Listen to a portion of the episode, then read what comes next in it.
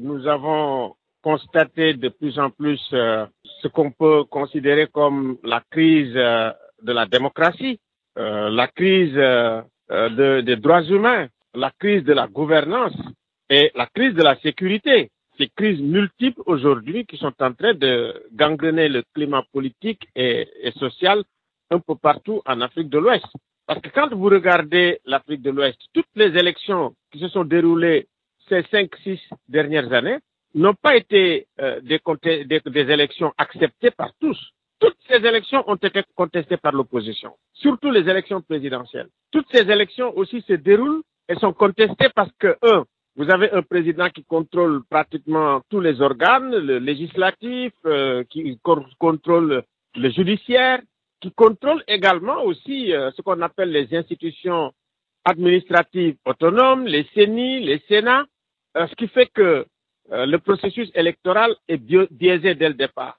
Ah, donc aujourd'hui, nous avons pratiquement une crise du suffrage universel qui peut être même déclencheur de crises beaucoup plus graves. Quand vous prenez par exemple le Mali, tout ce qu'on est en train de vivre au Mali aujourd'hui, c'est à cause des élections contestées, c'est les législatives. C'est important. Les problèmes que nous vivons en Guinée aujourd'hui, c'est parce qu'on a préparé des élections pour changer la constitution pour pouvoir faire un mandat, le référendum et l'élection législative. Et la préparation de ces élections ont fait pratiquement plus de 50 morts en Guinée. Beaucoup de blessés, beaucoup de gens qui ont été emprisonnés. Et donc beaucoup de violence et d'instabilité politique dans le pays.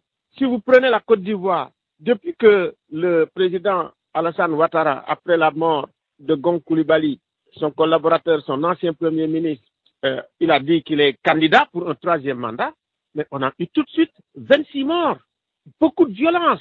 Et ensuite, dès qu'il s'est présenté, vous avez, vous savez, dès qu'il a l'intention de se présenter, vous avez des gens qui ont été en prison, beaucoup de députés de Guillaume Soro, Guillaume Soro lui-même inculpé, ça veut dire que dès que vous êtes vous avez une ambition présidentielle et que vous êtes crédible, vous devenez un criminel. Donc, ils l'ont, ils l'ont mis en prison. Euh, Bagbo ne peut pas rentrer chez lui, ne peut même pas avoir un passeport pour un ancien président de la République, autant pour Blégoudé. Donc, nous avons cette espèce d'instabilité qui s'explique par le fait de la crise profonde de l'état de droit, de la crise profonde également de la sécurité. Toute la bande du Sahel aujourd'hui, c'est la sécurité c'est les problèmes de sécurité que nous avons là-bas. La dégradation de la situation sécuritaire au Mali, au Niger, euh, au Burkina Faso, au Nigeria, euh, sans parler maintenant de tous les pays euh, du bassin du lac Tchad qui sont plus ou moins menacés. Donc, dans ce climat-là, où nous avons une crise sécuritaire extrêmement profonde et des crises de l'état de droit, il y, a des menaces, de véritables menaces pour une véritable explosion de la sous-région à l'heure actuelle. Donc, il est bon aujourd'hui qu'au sein de la CDAO, un, qu'on considère aujourd'hui que les coups d'État électoraux et les coups d'État constitutionnels sont beaucoup plus dangereux que les coups d'État militaires. Le coup d'État militaire au Mali, ça fait quatre morts. Alors que les, les, les coups d'État constitutionnels auxquels on assiste, c'est des dizaines de morts, des dizaines de blessés et des dizaines de gens qui se trouvent en prison et une situation d'instabilité et de violence pratiquement permanente. Pourquoi les pays francophones ont-ils du mal à ne pas respecter la limitation des mandats présidentiels? Écoutez, parce que nous n'avons pas de véritable, dans certains pays, nous n'avons pas de véritable démocratie ou d'état de droit. C'est une espèce d'imposture démocratique qu'on a, c'est-à-dire euh, on a des institutions, c'est des faire valoir, le Parlement, il est là, mais c'est le Parlement du président de la République, c'est pas le Parlement du peuple. Donc, une chambre d'enregistrement. Le judiciaire qui est sous le contrôle du président de la République. Et ensuite, vous avez l'armée qui le contrôle et, les services de sécurité. Résultat, écoute, il fait pratiquement ce qu'il veut. Alors que dans certains pays anglophones, mais nous avons une justice indépendante.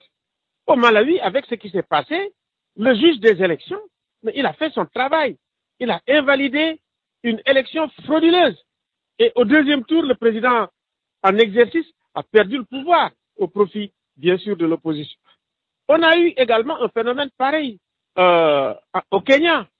Au Kenya, c'est parce qu'on a invalidé l'élection et que le président qui avait gagné a confirmé qu'il était quand même légitime et qu'il a regagné les élections, mais finalement, ça a, ça a amené la paix et, aujourd'hui aussi euh, une certaine stabilité au Kenya, où même où on, on a vu que l'opposition est en train de collaborer avec le président pour renforcer la paix, la sécurité et la stabilité au Kenya.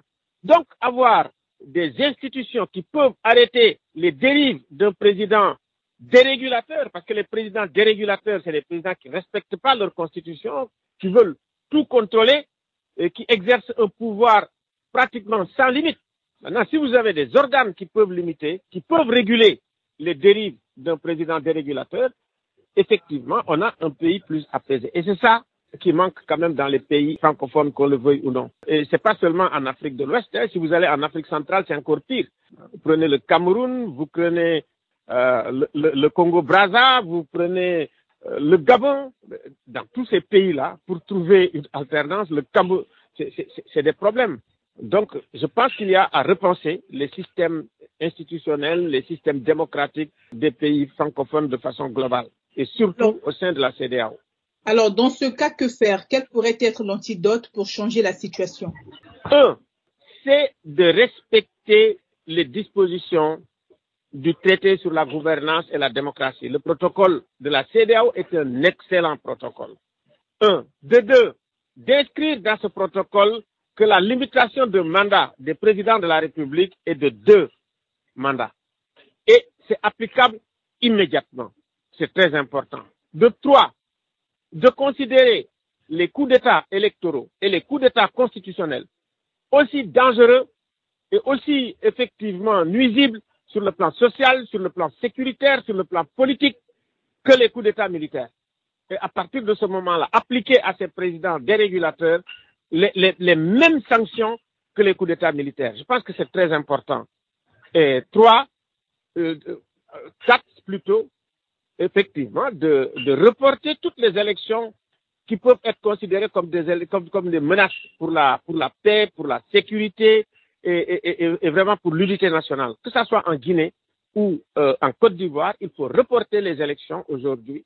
Il faut engager un débat national très large avoir un consensus très large sur le processus électoral et aller aux élections de manière à ce qu'on ait des élections transparentes, des élections démocratiques, des élections où tout le monde a la possibilité de participer, des élections apaisées, où au lendemain de l'élection, franchement, si quelqu'un gagne, que l'opposition ou celui qui perd lui dise vous avez gagné mes félicitations, on tourne la page et on va travailler tranquillement.